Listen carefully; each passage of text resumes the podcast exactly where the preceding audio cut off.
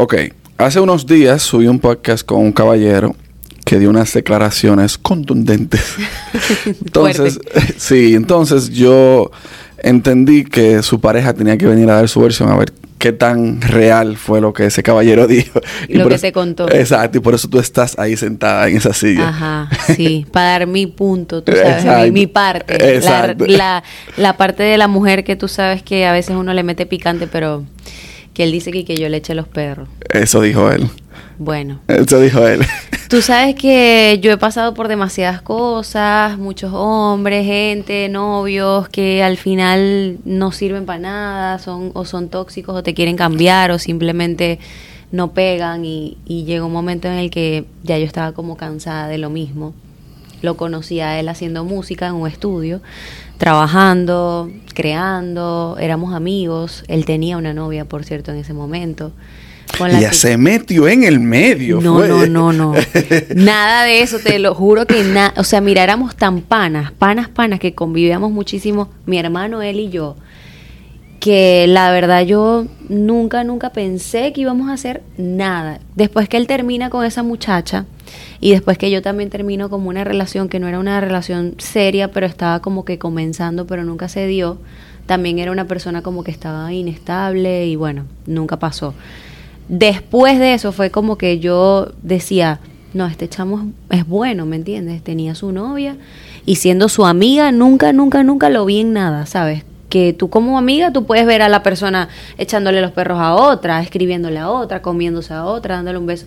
Y yo como amiga jamás, o sea, siempre vi que él respetó esa relación, a pesar de que no fue la mejor relación del mundo porque si a nosotros como amigos nos contaba, ah, bueno, mira, me pasó esto, me pasó esto, no, no puedo trabajar en paz porque siempre es una toxicidad.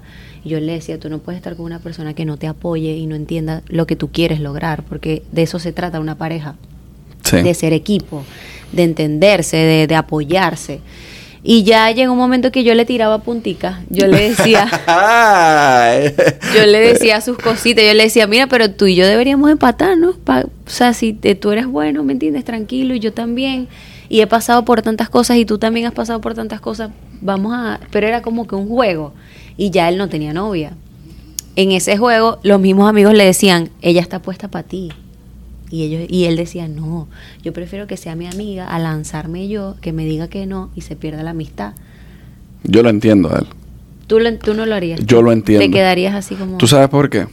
Por lo mismo que él dijo. Cuando una mujer está muy buena, por más en serio, o sea, que tú la ves, o sea, desde tu punto de vista, que tú dices, coño, qué buena, tú la ves inalcanzable. Sí, sí. Eh, a lo mejor él me veía así como que no, a esta le deben gustar la gente, no sé, los millonarios, los famosos, los sugar daddy, no sé. Y cero. Yo siempre he sido demasiado trabajadora.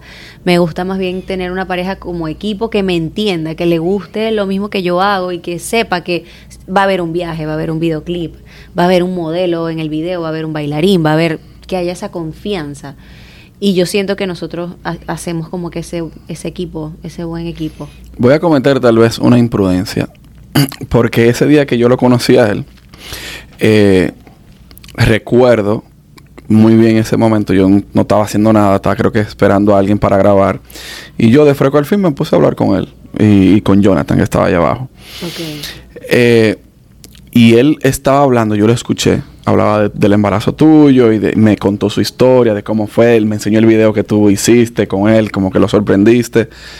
y dijo algo como que a mí me causó como una buena impresión de él como ser humano, no como ser humano.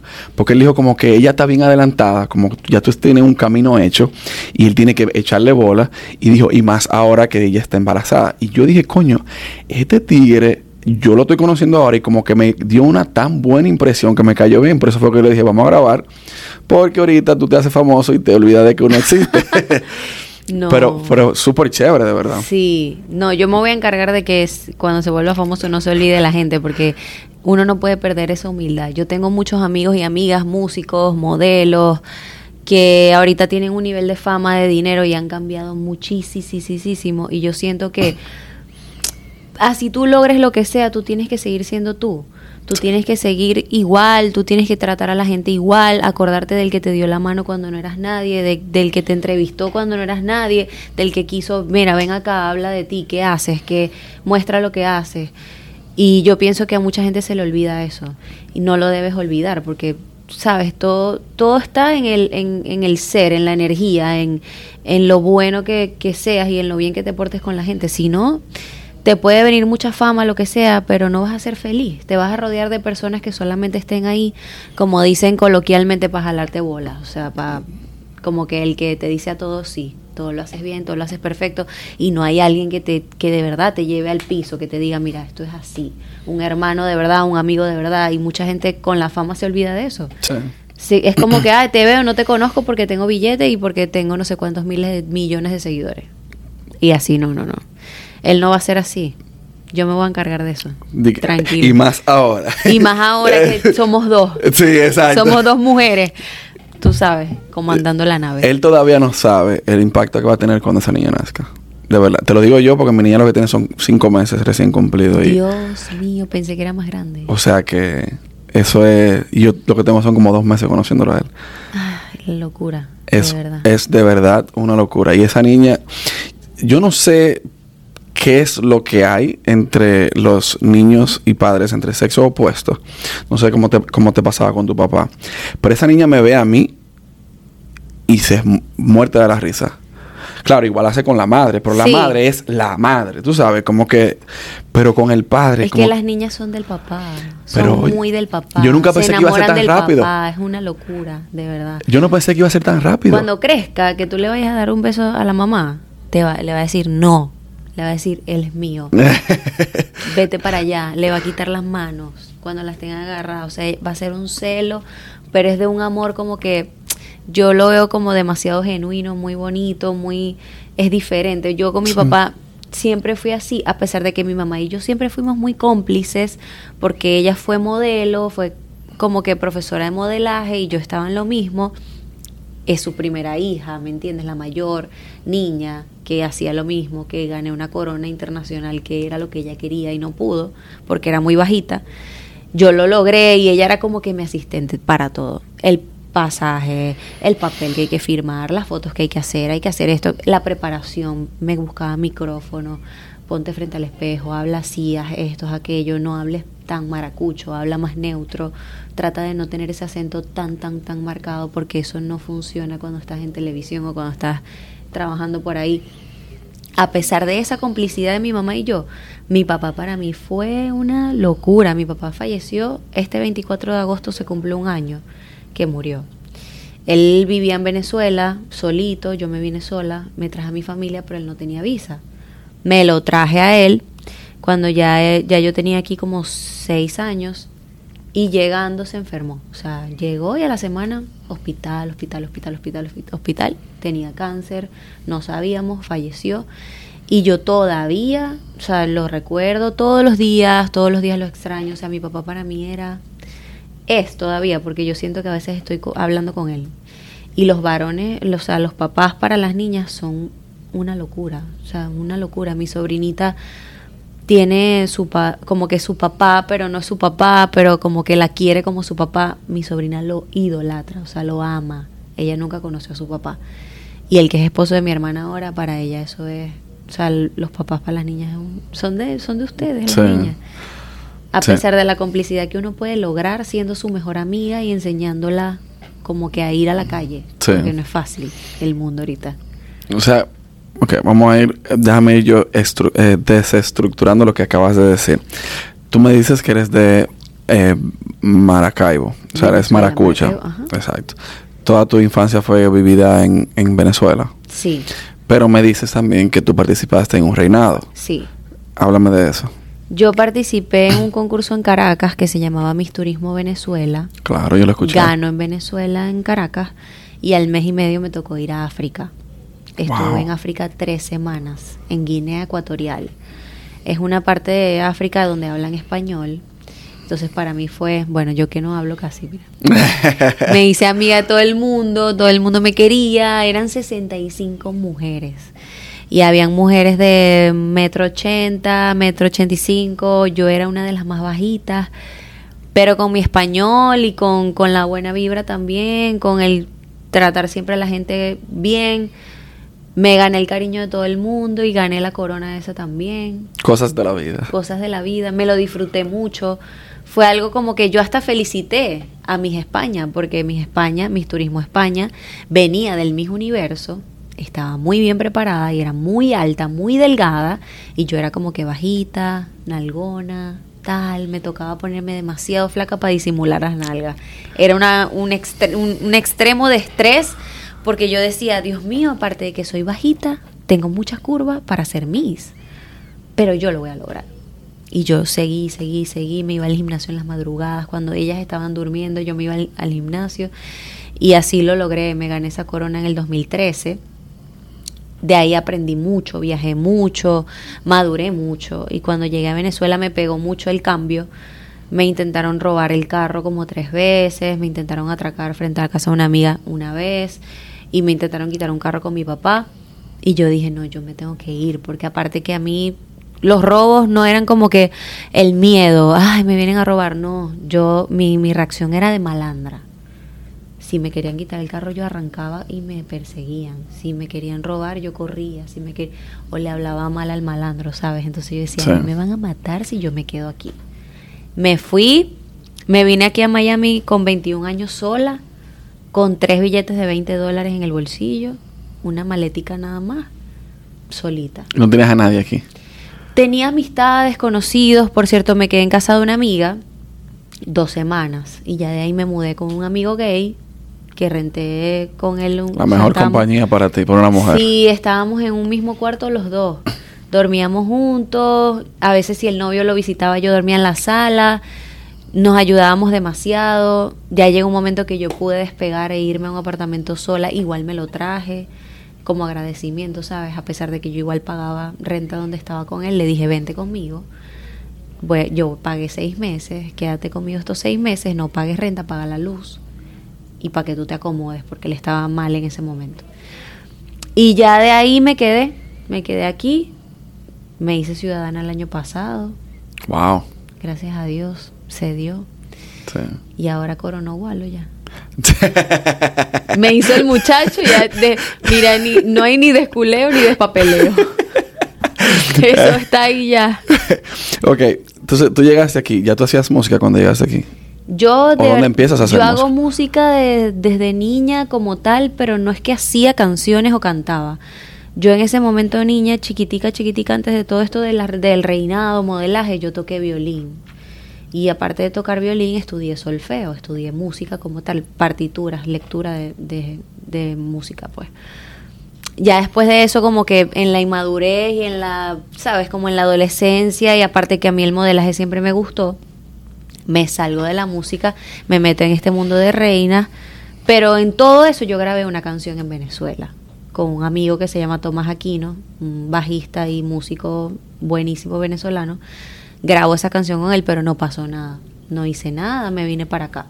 Ya estando acá, cuando yo recibo los papeles de una persona con la que yo estuve casada cuatro años, yo como que nunca me metí a cantante o como a a escribir canciones como tal para mí o mi proyecto porque él hacía música y él estaba pasando en ese momento por traumas, problemas, frustraciones de contratos, donde él estaba como que todo y yo era como que el sustento de mi casa. Yo me sentía muy egoísta de decir, mira, ¿sabes qué? No me interesa tu sueño, yo me voy a poner a cantar también. Y en ese momento no pasó. Ya hace casi cuatro años, tres años y medio, comencé, me separé de esa persona y comencé a hacer música. Empecé con una gente de Colombia con quien componía por, WhatsApp. Grabábamos en un estudio en Doral que yo pagaba la hora. Unos amigos super nice que, que me daban la hora más barata. Eran un amor conmigo y ahí logré grabar mis primeras canciones. Luego mi hermano, que es productor y cantante también, fue el que me como que empezó conmigo a seguir ahí, ahí, ahí trabajando. Y ahorita ya tengo bastantes canciones, ya tengo un videoclip listo también me gusta componer, lo hago para mí más que todo, no como, por ejemplo, Walo sí lo hace como para otros artistas, ya es como que su trabajo más formal.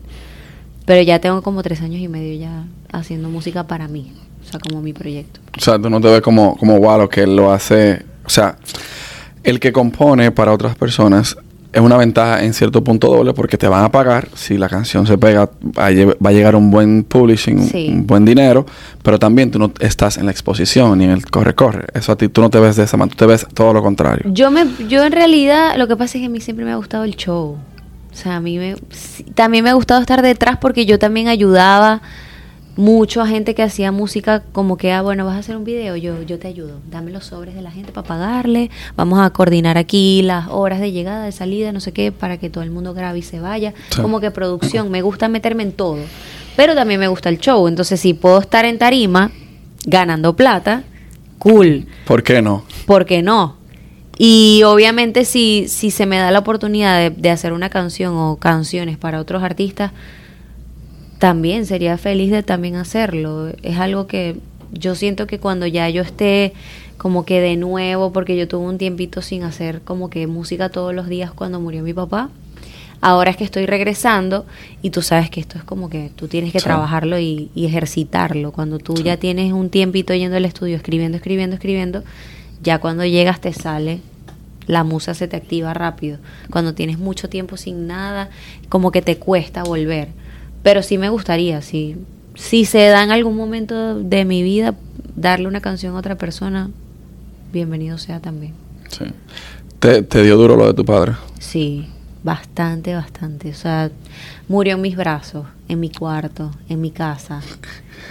O sea, una, mi papá para mí era, no sabes, o sea, una cosa, no te puedo explicar, o sea, una, una locura de pana. Él era el de los que yo estaba en un concurso de belleza y él hacía, en Venezuela hay unas arepas que les ponen harina, huevo, le ponen mortadela. se tiene un nombre. Tumbarrancho se llama.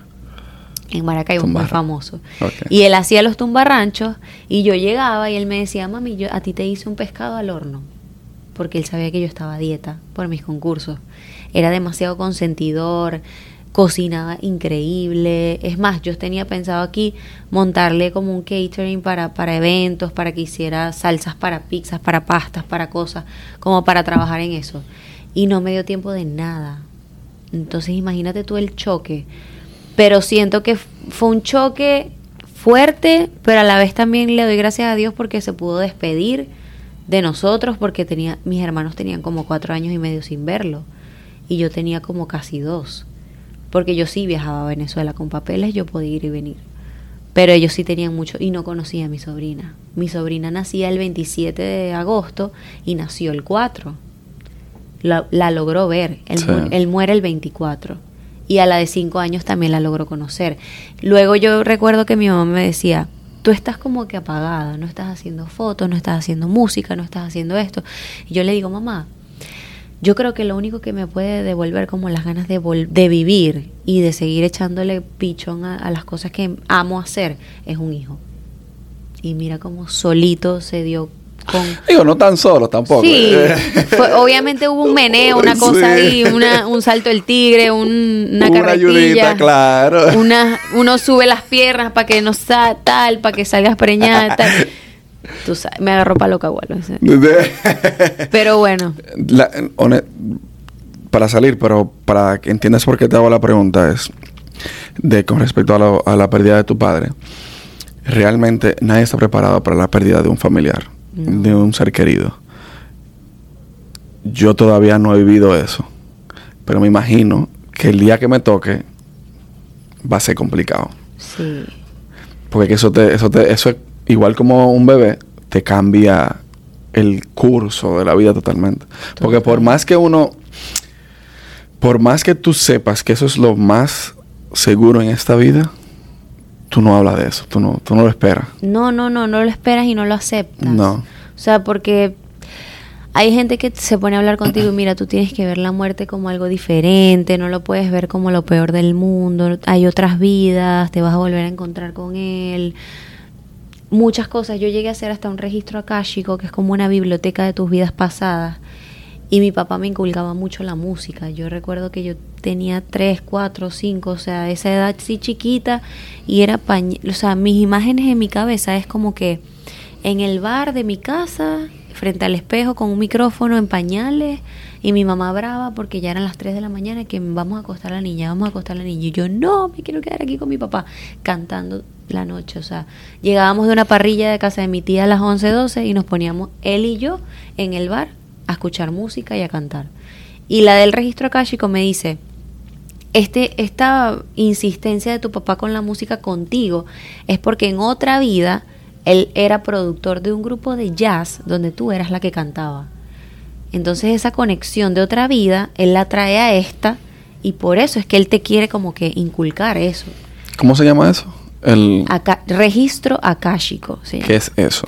Eso es una biblioteca de tus vidas pasadas. Una persona que tiene el don de llegar a saber, a escuchar, a que la gente de como que otros, como voces, como de, de, otras, de otros mundos, de almas, le hablan y ella te va dando la información. Entonces ella te pide tu nombre completo y te pide permiso para entrar a tus registros akáshicos. Entonces ella sin conocerme me habló de mi papá, me dijo, él quiere decirte cosas, él quiere decirte que no, no sientas rencor, que no te sientas triste por no haberlo traído antes a este país, porque yo le decía, papá, yo no quiero que pases por la frontera, no quiero, quiero que cuando yo me haga ciudadana pedirte, eso se va a tardar un año. Y llegó un momento que él me empezó a insistir, a insistir, a insistir, a insistir y me lo traje. Y fíjate todo lo que pasó. Todo lo hace Dios. Quizás ya él estaba con esa enfermedad avanzada. Si esperábamos un año, quizás moría en Venezuela solito. Entonces ella me habló de eso, de que yo fui una súper buena hija con él, que hice todo lo posible hasta el final, y me habló de la música sin ella saber nada, o sea, sin ella conocerme. Me dijo todo, todo, todo, me dijo muchas cosas, muchas. Pero ¿y cómo, cómo se hace eso?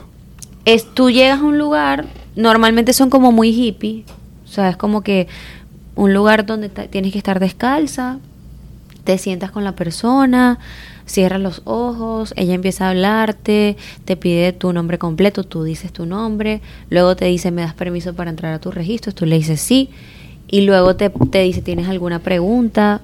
¿Quieres saber algo? O simplemente te voy diciendo lo que me van mandando en mensajes y ella te va hablando. Tú puedes llevar una lista de preguntas donde tú dices, mira, quiero saber por qué me va mal con los hombres. O por qué, no sé, por ejemplo, yo con estos amigos gay míos en rumbas y cosas, yo llegué a probar drogas locas, tóxicas, como que muy de, muy producidas, muy con un poco de, vaina. Y todas me caían mal. Todas me caían mal. Era algo como que vomitaba. O un bad trip te daba. Probaba una pastilla, vomitaba. Se iba la pastilla completa. Probaba otra vaina, o vomitaba, o me daba un bajón, o me daba una pálida. Es como que mi cuerpo no las acepta. Nunca las aceptó nunca tampoco lo vi como que me encantó, hay un vicio, no. Yo soy más orgánica, o sea, yo he hecho otras cosas como que fumar y eso, pero de resto las otras no, nunca me cayeron bien. Y le pregunté, le dije, ¿por qué será que yo he probado este tipo de cosas y no, no, mi cuerpo no las tolera? Ella me dice, lo que pasa es que tú en otra vida, en esta misma de mi papá, de cuando el grupo ese de jazz, ella me dice, tú tuviste mucho éxito. Y hubo un momento que salió otra persona a cantar, como otro, otra mujer, y se hizo tan famosa que tú caíste en un hueco, como que, no sé, era como una pérdida de, de, fama, de plata, de, de, como que los ojos estaban encima de mí y de repente estaban en, en ojos, los ojos encima de una chamita más joven. Y yo como que me puse a meterme de todo. Y era como que mi hueco eran las drogas tóxicas. Y entonces ella me dice, por eso en esta vida tú eres como que más, más hippie, más orgánica, más como que en esta vida tú tienes que, como que el ego, bajarlo, como que tratar de que eso no te afecte y no llegar a ese tipo de cosas, porque en esta vida tu propósito es ese, como que llevar un mensaje también a las mujeres o, al, o, al, o a la gente en general que está en este mundo de la farándula del, o artístico, que no es necesario para ser famoso ser un drogadicto pastillas, perco, vaina, vaina, vaina. No, y que tampoco tienes que tener un ego. Si salió otra persona, salió otra persona y más bien apoyar y ya. En esa vida no, entonces ella me explica que fue por eso. Y tú puedes hacer la pregunta que tú quieras. Yo ¿Cuánto, ¿Cuánto cuesta eso? Creo que 150. Okay. Te iba a decir que le preguntaste, discúlpame que te interrumpí. Le pregunté también que como que por qué me había ido tan grave así con hombres. Me dijo, porque tú eres una persona muy buena, muy confiada, muy dulce, muy honesta, y la vida te estaba preparando para que dejaras de ser así con la gente, que fue eso es un poquitico más como que ah, como que ojo, sabes, mirar bien bien bien lo que vas a hacer antes de de decir sí o antes de ayudar o antes de apoyar o antes de algo a una persona que está llegando a tu vida que a lo mejor te quiere usar, porque me pasó mucho. Y le pregunté eso, me dijo, ninguno estaba preparado para ti, ninguno estaba preparado para, para valorarte, no sientas que es que te va a ir mal toda la vida. En ese momento ni siquiera conocía a Walo. Y mm, me dijo, para ti va a llegar alguien que de verdad va a valorarte, a quererte como tú eres y me dijo como en marzo más o menos tú vas a empezar una relación seria con alguien. Y yo el 15 de marzo me hice novia de Eduardo de Gualo. Ok. Casualidad. Voy a hacerte una pregunta. Yo, yo, no sé, yo soy muy curioso y no es que yo creo tanto en muchas cosas, pero está muy interesante eso que tú me estás diciendo. Porque hubo una hace un tiempo que me leyeron la carta astral y muchas cosas de las que me leyeron como que iban muy relacionadas a mi personalidad. Ok. Pero bueno, ¿No crees tú que muchas de esas cosas que esa persona te dijo eran cosas que tal vez tú querías escuchar? O como que, claro, yo tú, o sea, si tú vienes donde mí, tú y yo somos amigos, y tú me dices que te está pasando eso, qué sé yo, yo te digo, no todos los hombres son iguales. Ah, va a venir una persona que te va, que va a estar preparado para ti. Como palabras bien... Sí, como generalizado que a lo mejor un consejo que le darías a alguien. Exacto. Sí, es que lo que pasa es que yo, la pregunta fue, por qué me había ido tan mal con los hombres que nunca había como que encajado con alguien y siempre salía lastimada yo. Porque nunca ha sido que yo soy la mala.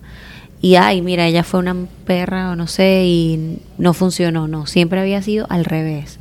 Ella me explicó que era que yo necesitaba golpes en la vida para entender que no tenía que ser así con todo el mundo y que iba a llegar una persona pronto que iba como que a, a quererme de verdad y que en marzo me habló de marzo, yo iba a tener una relación estable y yo ni por aquí tener una relación con nadie, seria como tal, estaba saliendo con alguien, pero eso no iba a pasar. Había una, una inestabilidad muy heavy de parte de él, pues.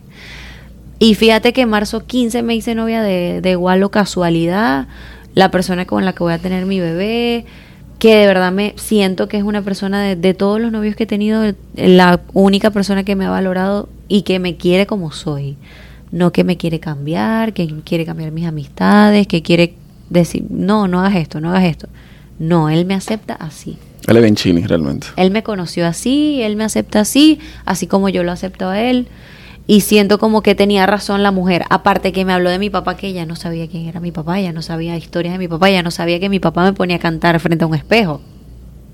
Todo eso yo quedé como que, wow, me sorprendió, nunca había hecho eso, fue mi, mi, primera vez. En pocas palabras, lo que hay que vivir la experiencia y ver, sí, o sea, de hacerlo del... Sí, si tú, si tú quieres probar yo no le dije a ella nada, nada, nada. O sea, yo le escribí y le dije, hola, mire, quiero una cita que una amiga me comentó que vino contigo. Me dijo, ¿puedes estar el día?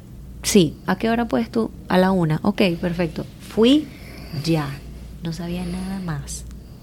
De mí. interesante eso. No sabía nada de mí, nada, nada, nada, nada. No me, no me seguía en redes sociales, nada. Fue un contacto de WhatsApp que yo le escribí y yo llegar ahí y me hablara de que una persona acaba de fallecer, que esa persona era una conexión muy grande contigo y volvió a cerrar los ojos y me dijo, es tu papá.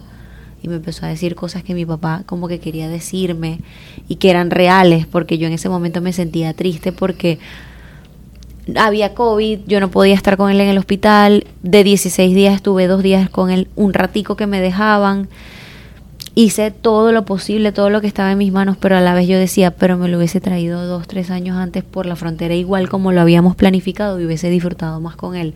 Y él, ella me dijo eso, me dijo, me dice que no te sientas con rencores hacia ti misma porque tú hiciste todo lo posible y lo trajiste, o sea, yo me quedé como que esta tipa sabe, ella sabe lo que está hablando. ¿No sentiste nada como cuando tú escuchabas ella hablando? Lloré, bastante, drené mucho y me dijo también que él quería hablar con mi mamá, porque ellos no hablaron antes que él falleciera y ellos en su separación tuvieron muchos problemas. ella quiso hablar con él cuando él ya estaba muy mal y él estaba tan mal que no hablaba mucho, que yo no quise que, que eso sucediera. Y ella me dijo, él quiere hablar con tu mamá, tráeme a tu mamá cuando puedas o hacemos un Zoom y le hago a ella su, su registro para hablarle, para, para lo que él quiere decirle. Y ellas hablaron y yo estaba escuchando y estaba ahí. Y ella le dijo, él te quiere pedir perdón por, por cuando habló mal de ti, que todo fue por ego y por crianzas y cosas de como de los hombres de su familia, no sé, como que te quiere pedir perdón por eso, que te quiere agradecer por el buen trabajo que hiciste como mamá, quiere que lo perdones, que no tuvieron la oportunidad de conversar, que él le todo ella diciéndole a mi mamá eso y yo, como esta mujer sabe que él tuvo esos problemas con mi mamá, que él peleó con mi mamá, que él dolido porque mi mamá tenía otra pareja, hablaba mal de mi mamá porque enamorado al fin, dolido, que lo dejen y que, ¿sabes? Se acabó y, y ella tenga otro hombre. Muchas veces sucede y él le estaba pidiendo perdón por eso. También le habló de- del esposo de mi mamá, como que, que había hablado con él para como que dejarnos a cargo de él, porque él nos quiere mucho, él nunca tuvo hijos y nosotros somos como sus hijos, pues entonces yo le creí demasiado a la mujer porque fue muy ahí. También Sí. le hice preguntas de mil cosas, otras cosas, y ella me dijo otras cosas también. Pero de verdad que yo, yo quedé en shock. Coño. Ese registro akáshico, yo creo que eso... Me gustaría, me gustaría como...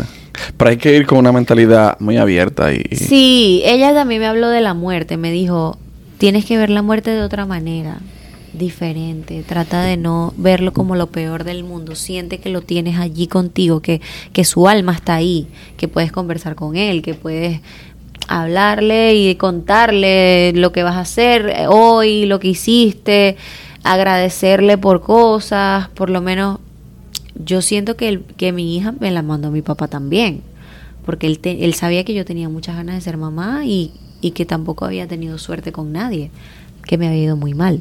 Y cuando le digo a mi mamá las palabras que te dije, que yo quería, iba a volver a vivir y a ser feliz cuando tuviese un hijo, al mes y medio salí embarazada.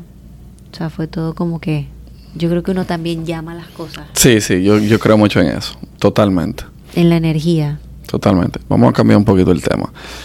¿Qué tipo de música tú interpretas usualmente? Yo hago música urbana, normalmente hago reggaetón, pero también tengo reggaetón afrobeat, que es un reggaetón africano, y tengo una ranchera también, que la escribí con Walo, casualmente.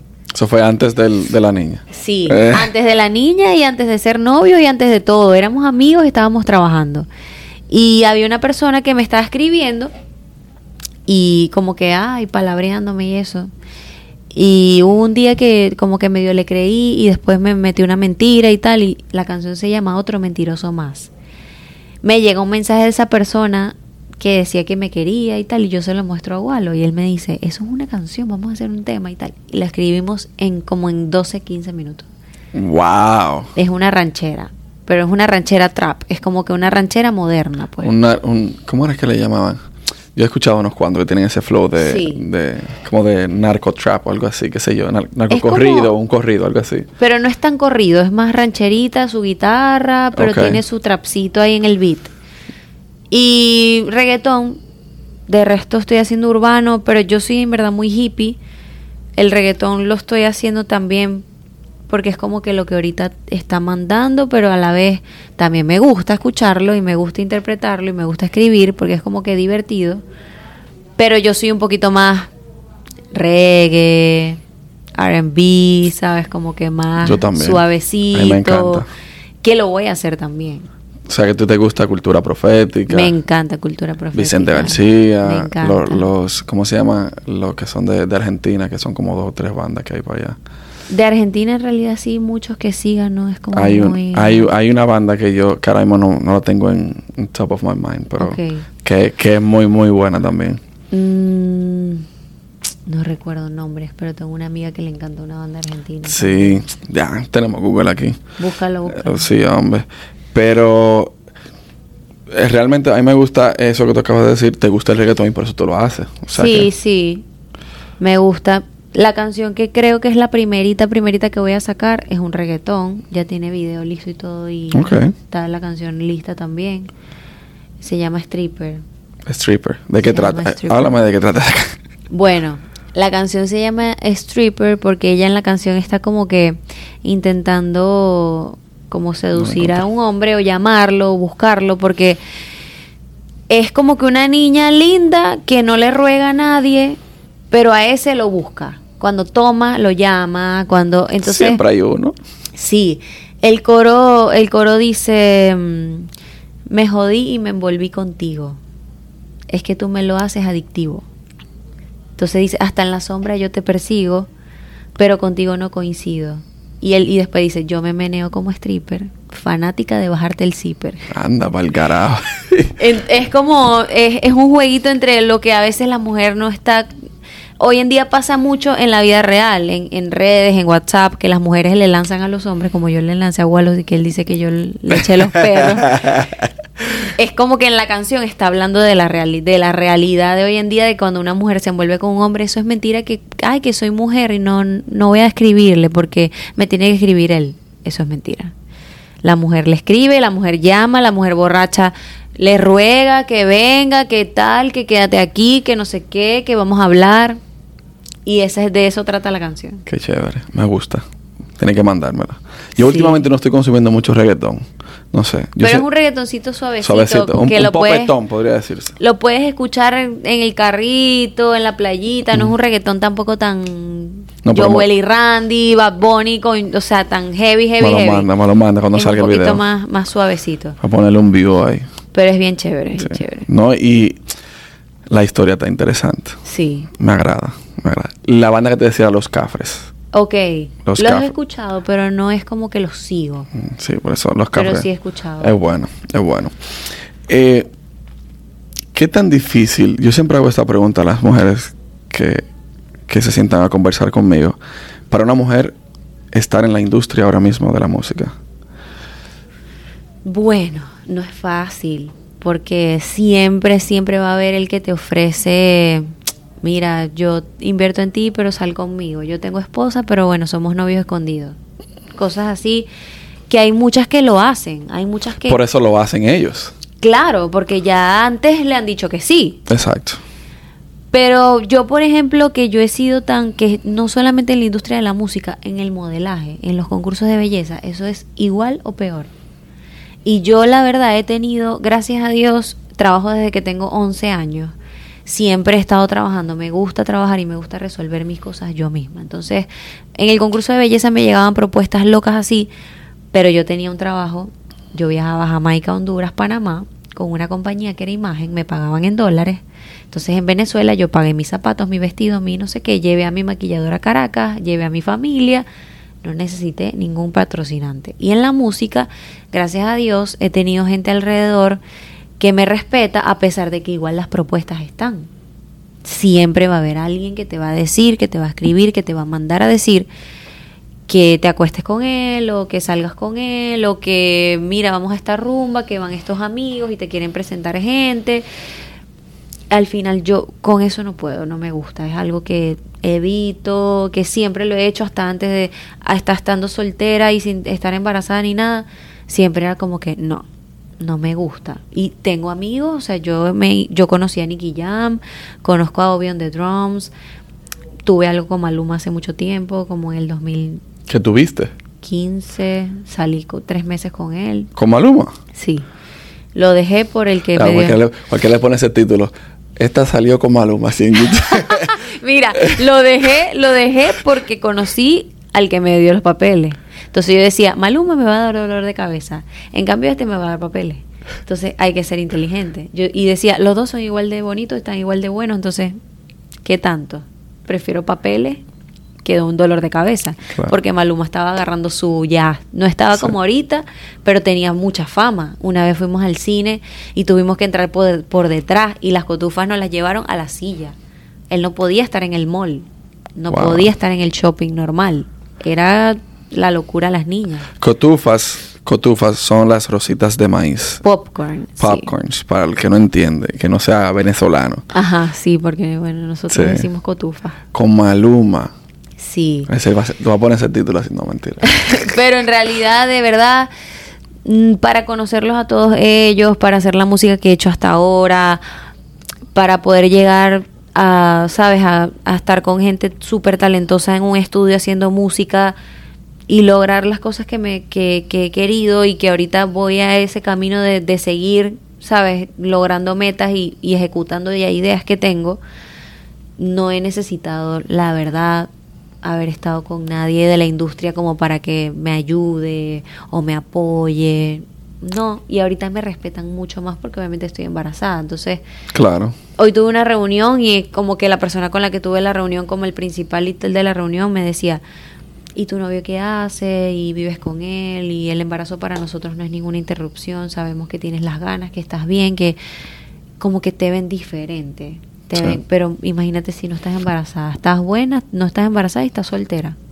Eso es difícil, es Sí. muy heavy, tienes que, te- tienes que estar muy centrada. O simplemente eres así, no te importa, tienes estómago para comerte a todo el mundo, hasta los más viejos y lo que sea, para llegar a tu meta, que también lo respeto. Tengo amigas que son así y yo de verdad que las respeto, no me meto en eso, no es mi problema. Pero Verónica, nunca no. ¿Y cuál ha sido la propuesta más indecente que te han hecho? Como que te marcó cuando te lo hicieron. Me marcó mucho porque esa persona cuando yo era Miss me escribía y me escribía y me recuerdo que mi mamá le escribió y le dijo que me dejara en paz, que me dejara tranquila, que no sé qué, yo tenía como 17 años. Cuando ya yo tengo 21 años, que casi que me vengo para acá, me vuelve a escribir y me dice, escuché que te vas del país y nunca aceptaste salir conmigo. Era un señor, tenía como 49 años ¡Wow! y yo tenía 21 en ese momento. A lo mejor él tenía un poquito más porque cuando tenía 17 tenía 49. Tenía O sea, sus 50 y pico. Exacto, tenía 53, vamos a decir. Ajá. Entonces el tipo me dice, pero acepta comer conmigo. Solamente comer, hablamos, yo ahorita tengo una novia, o sea, quiero tener una hija con ella, ya yo hace literal, no sé, cinco años que te ando escribiendo y nunca aceptaste salir conmigo, ya te vas a ir del país, por lo menos vamos a hablar, a conocernos en persona. Yo la había conocido, pero era como que, hola, un placer ya. Como que hablar contigo un poco y tal. Y yo todavía, como ya tenía 21 años, yo me mantenía sola desde los 11. Mi mamá siempre estuvo ahí para mí y conmigo, pero ese día yo no le dije nada. Le dije, bueno, vamos a comer. Y fui a comer, pero no comí. O sea, literal, yo iba en el carro con él y mi cara, mi incomodidad y mi energía de que no soy así y no puedo, él me devolvió para mi casa. Obviamente él quería comer, No, él quería comerte. ¿sabes? Obviamente. Pero yo pensaba inocentemente en comer de verdad, en hablar con él de verdad, normal, porque según él me decía, ¿y cuánto tienes para irte? Porque yo te puedo dar como unos 5, 8 mil para que tengas algo para irte, y yo con 60 dólares nada más. Yo decía, mierda, si comer nada más con este tipo en un restaurante y me va a ayudar así según él, verga, yo todavía de inocente, de boba. me fui y en camino al restaurante me dijo, porque obviamente era comer y el postre era yo. Lógico. Tú sabes. Lógico. Él, me, él en el camino me dice, mira, tú no eres una muchacha de esto, obviamente en mi cabeza está otra cosa, eh, pensé que, que de verdad necesitabas el dinero y que ibas a hacer lo que yo quisiera, pero por lo que veo tu energía, tu vibra, tú eres una muchacha buena, o sea, nunca había tenido la oportunidad de hablar contigo más de dos palabras de un placer, y hoy que te escuché estos dos minutos que llevamos en el carro, siento que no eres lo que yo pensaba y de pana yo prefiero que llévate a tu casa otra vez porque no me siento bien. Yo no tampoco es que soy una persona, un violador ni alguien malo, o sea, yo simplemente propongo y como me ha pasado que me dicen que sí, yo simplemente lo tiro el, el anzuelo y me, me llevo a mi casa otra vez. Eso es como lo que me ha marcado así de verdad, porque las demás han sido comentarios, que un gay me diga, mira, conocí a no sé quién, que tiene un avión, que tiene esto, que tiene esto, que te quiere dar esto, que te quiere dar esto, sal con él. Y como nunca salí, como nunca estuve como face to face con esas personas, como que tan directo, porque de resto ha sido teléfono, Instagram, Sí. alguien le dio mi teléfono y me escribió, pero como que yo estar al lado de un señor mayor que me haga una propuesta muy fea, la única que me marcó fue esa que obviamente era una propuesta como de, obviamente, putear por plata, Pero al final en mi inocencia de chamita y pensando que el tipo, ay, que tenía novia y todo el show y el cuento que me metió, yo dije, no, no va a pasar nada. Y me devolvió a mi casa. Tú sabes lo más interesante de esa historia que tú acabas de hacer. Es que tú no tenías dinero y que lo necesitabas de verdad. Y que yo me devolví a mi casa igual. Y que como quiera dijiste que no. Sí. Me vine con mis 60 dólares. Está cabrón, como dicen los boricuas. Me vine con mis tres billeticos de 20 dólares en mi bolsillo ahí y tal y ya. Eso es una historia que muchas jóvenes chicas que puedan estar escuchando este podcast deberían tenerlo como, como en cuenta de que, coño, tú no puedes vender tu moral por simplemente dinero. Al final, al final, yo creo que la vida te retribuye mejor cuando tú lo haces me pasó. De, otra forma, sí. Llegué aquí el 31 de... O sea, yo, yo, llegué el 30 de diciembre, pero ya era 31, estaba empezando el día, o sea, eran las 2 de la mañana de 31. Y el 2 de enero ya yo estaba haciendo un comercial para Nuestra Belleza Latina. Del 6 hice otro, el 9 hice otro, ya yo ahí había reunido como 3.500, 3.200 trabajando. Sin necesidad de hacer algo que nunca en mi vida de la verdad quisiera. Sí. Una pregunta, si tú tuviste con Maluma, ¿cómo diablos tú caíste a Walo? Ay, Dios.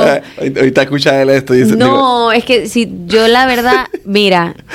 yo, relajando, yo, yo, la verdad, después de pasar, yo tenía 22 años cuando salí con Maluma. Ahorita tengo 28 años. Pero era otro muchachito también. Sí, era un muchachito, pero todo este tiempo yo he pasado por tantas cosas, tantas, tantas, tantas, tantas vainas que yo a veces digo, salí con el más famoso del, o sea, de uno de los más famosos y, y hay otras personas también que obviamente como que, a decirlas aquí no sé, porque lo de Maluma fue algo como que supo mucha gente, a lo mejor lo de otras personas no lo sabe mucha gente o X.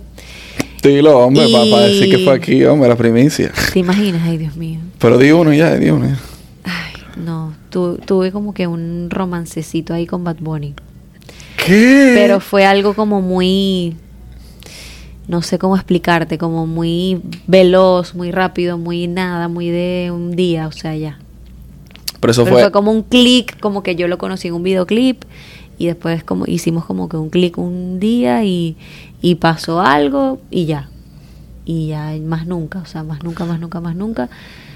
Y Pero eso fue antes del estar súper pegado como ahora, o fue... Eso fue hace como dos años y ah, ocho meses, bueno, tres años ya. Eh, un concierto que tuvo aquí como en el American Airlines.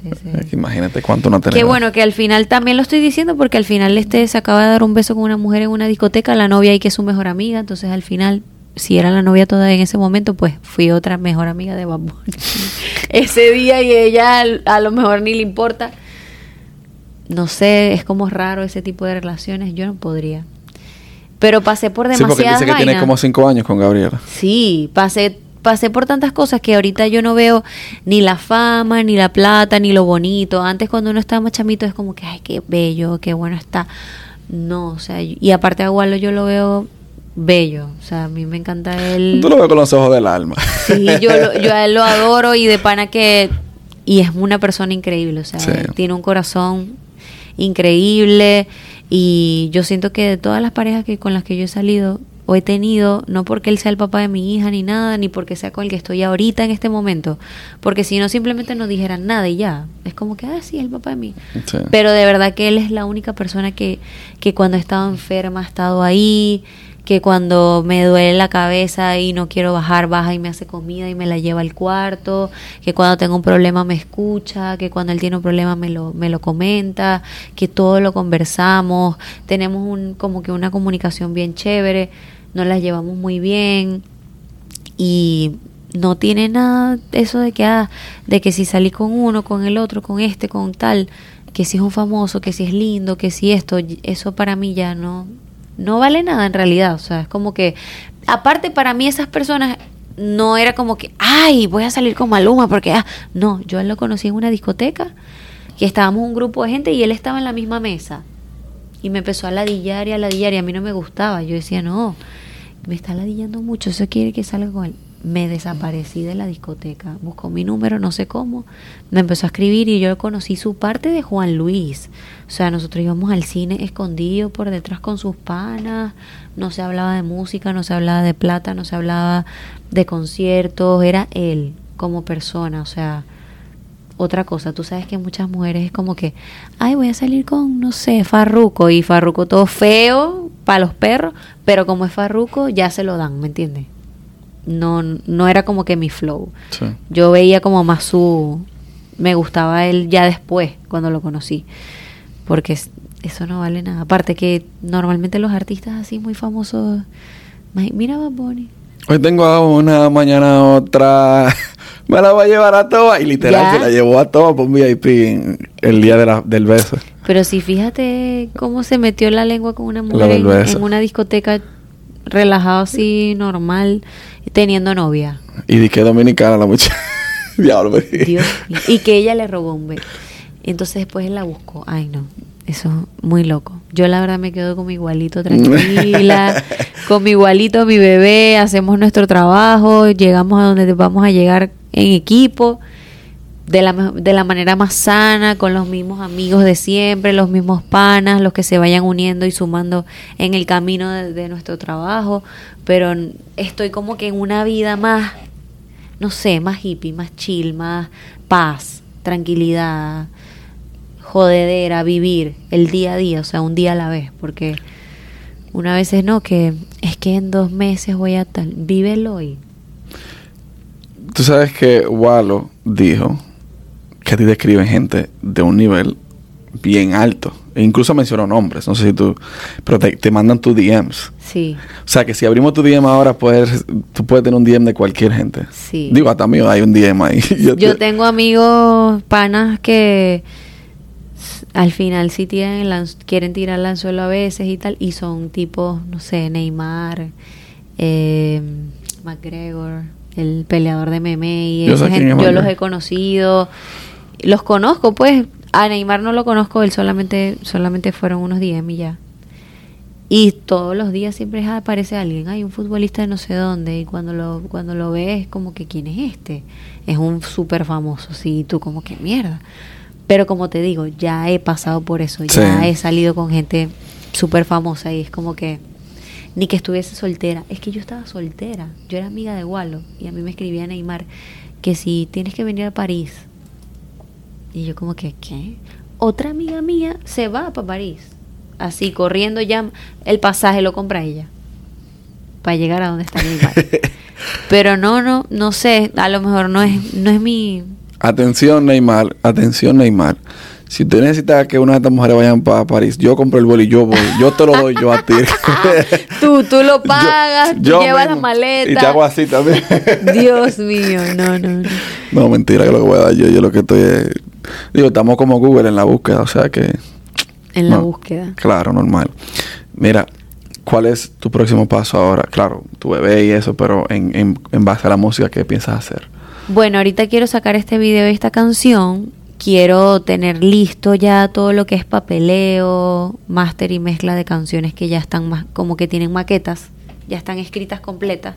Solo le falta ese tipo de ajuste para obviamente yo creo que ya en diciembre yo tengo la bebé y como que de aquí a diciembre sacar por lo menos dos, tres canciones, tener un break de dos meses, pero ya tener algo que sacar también mientras esté en mi casa recién, ¿sabes? Claro.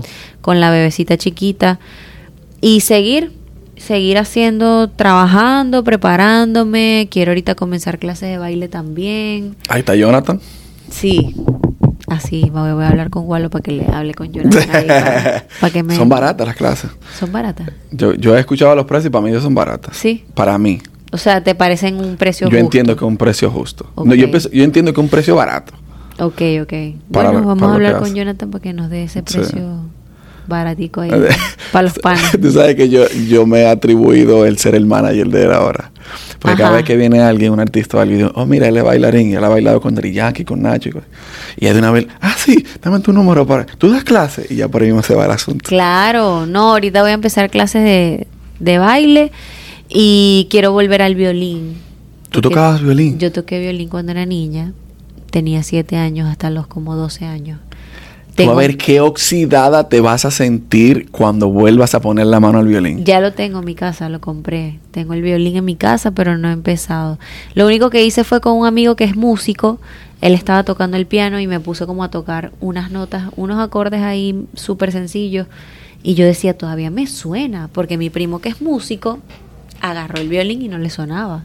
Tú tienes que saber agarrarlo. Claro. Es complicado, o sea, tú tienes que ponértelo aquí, saber cómo hacer esta, este movimiento para que quede a la altura perfecta para agarrar el arco. El arco tiene su manera de agarrar, de colocar, de limpiarlo antes de empezar a tocar, o sea, tiene su ciencia. Sí.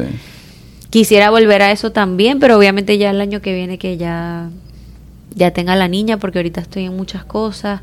Tengo shows también, tuve un show ahorita el 23 de julio. Uno Tengo mañana, ¿no? El 13. Ok. El 13 de agosto tengo otro y 25 y 26 Orlando y Houston.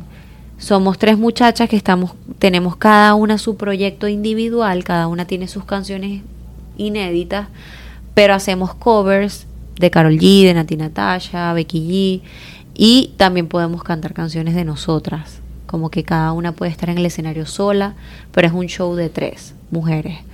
Esto obviamente lo estoy haciendo. Primero la oportunidad que me están dando de exponerme me encanta. Aparte me pagan, eso es muy importante. Claro. Muy importante. Muy importante porque, ajá, los ensayos, la gasolina, la ropa, la el maquillaje, el tiempo, todo vale. El talento. todo eso vale. Entonces, nada, estoy en eso también ahorita, en ese proyecto que me encanta porque vamos a viajar, son dos muchachas que compartimos conocimientos, nos, nos apoyamos, a una no la conocía, a una la conocía y hicimos como que un match ¿Quiénes chévere. son? ¿Quiénes son? Una se llama Mau, en Instagram creo que es la Mau Music, y la otra se llama Lali, es colombiana. Ok. Y las Para, dos para son- para que venga. las dos son súper talentosas. Sí. Lali está ahorita en, en Medellín o en Barranquilla. No, pero Mau, dé. Mau, está- Mau vive aquí en Miami siempre, o sea, siempre está aquí. Pero ellas dos son bien cool. Qué chévere. Puedes hablar con ellas para que... ¿Y los shows son aquí en Miami? Sí. Bueno, ahorita, eh, ahorita te- tuvimos uno el 23 aquí en Miami, el 13 es aquí, en, Aquí en Miami, Miami. Y los otros dos son Houston y Orlando. ok, está bien. Hablamos de eso ahorita, a ver si me doy Sí. uno de esos shows. De Sí. aquí de Miami. El del 13 va a estar cool. Va a estar eh, Víctor Muñoz y... Víctor Muñoz no es el de la cata musical. No. No, Víctor Muñoz es un venezolano. Sí, es venezolano que yo digo. Sí, pero no sé el- la cata musical, no, creo que no. Ok, es apellido Muñoz el que yo digo, pero está bien. Sí. Después ahorita te muestro una canción de él para que Está sepas cuál es. Y va a ser en Le Club, se llama el lugar. Ah, es un nightclub. Ujú. Ok, nítido, está bien. Pero es chévere, igual lo va a estar allá. Sí, está bien, nítido. Eh, ¿Qué tiempo tenemos, Emilio? Diablo, ya tenemos una hora. No, es que hemos hablado paja, paja, pam, pam, pam. Coño, de todo, chévere. hemos hablado de todo. Qué chévere, yo pensaba que teníamos como media hora. Qué chévere, se ha ido el tiempo bien rápido. Sí. Eh, te agradezco que hayas accedido tan rápido a, claro, a, a hablar conmigo. Posiblemente se quedaron muchísimas cosas, pero ya lo hablaremos en otra ocasión, cuando tal vez el podcast esté en otro nivel y tú también estés en otro nivel. Que eso fue lo que Amén, dije con amén, Walo, todo claro. Eh, te agradezco tu tiempo, que es muy valioso. Y nada, ¿tienes algo más que decir? No, bueno, también agradecerte por la invitación, por querer aclarar si había sido yo la que le echó los perros a Walo o fue él. Yo me echo la culpa porque de verdad yo creo que yo sí tuve ahí, metí la mano y la exnovia de él le decía, porque ella lo celaba conmigo. Explícame esa historia ahora. Lo que pasa es que ella es una muchacha muy tóxica. No voy a decir nombre ni nada porque no quiero caer en, No, claro. ella es una muchacha muy tóxica, como que insegura, problemática, porque él es un muchacho tranquilo, bueno. Él no andaba en nada cuando yo era su amiga, yo nunca lo vi con nadie, yo nunca lo vi inventando, nunca le vi- lo vi hablando con una jeva y diciendo, ay, mira, estoy hablando con... Él respetaba a su novia y la chama era que no te tomes fotos con ella, que no subas esto con ella, que no sé qué con ella. Entonces yo iba al mismo estudio y ella le decía que subiste una foto donde sale ella y no sé qué más. O sea, contigo. Conmigo. ¿Tú sabes lo que le hizo? Pon esta cámara, Emilio, del medio, por favor, para, yo- para que hablemos de ese tema. ¿Sabes qué pasa con eso? Ella hizo que eso pasara. Pero si ella le dijo a él, ella nunca te va a parar. Ella nunca te va a hacer caso. Ella nunca, ella, yo la conocí porque ella como que modela y tal. Y en algún momento quizás la conocí pero no me acuerdo, la verdad, ella dice que me conoció, a lo mejor en unas fotos o algo, y me imagino que la impresión que se habrá llevado de mí, habrá pensado que a mí, que yo iba a buscarme un, no sé, que ella le decía, "E- ella a ti nunca te va a hacer caso.